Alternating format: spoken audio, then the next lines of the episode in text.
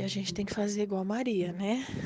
Essa palavra tem falado muito comigo, sim, tenho digerido ela para para minha vida e alimentar minha, meu interior e também depois poder colocar para fora e alimentar outras outras vidas.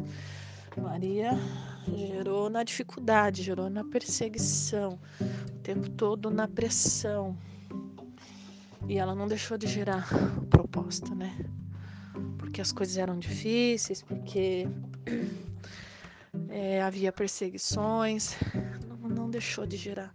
O tempo todo ela estava gerando. E é isso que Deus fala para mim, sabe? Gere, minha filha, gere. Gere que daqui a pouco nasce, assim, ó. Normalmente vai nascer da forma mais simples que a gente nem imagina.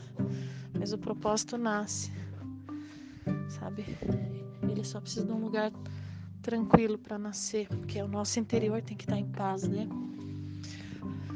Para que, mas normalmente num lugar mais de boa, mais tranquilo como foi, né? Quando o propósito nasceu, veio para fora,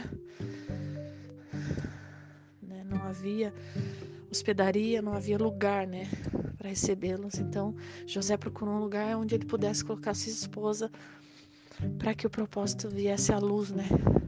Tomasse forma, viesse à existência. Foi um lugar tranquilo, onde tinha alguns animais, mas estava só os dois e a paz do céu sobre eles, né? Então,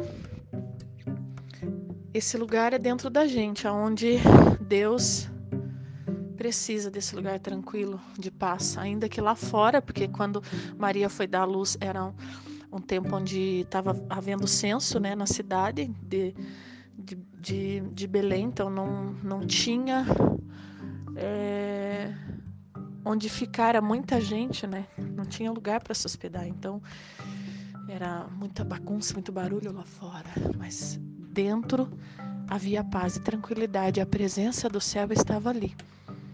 Né? Havia uma, uma glória para que o propósito viesse à existência. Então, esse lugar é um lugar que a gente precisa preparar para ele, para ele poder nascer, para os propósitos do Pai poderem, poderem vir à, luz. E meio à guerra, meio à perseguição, meio ao barulho, meio à tribulação, a gente vai gerando. A gente vai gerando a vontade do Senhor, né?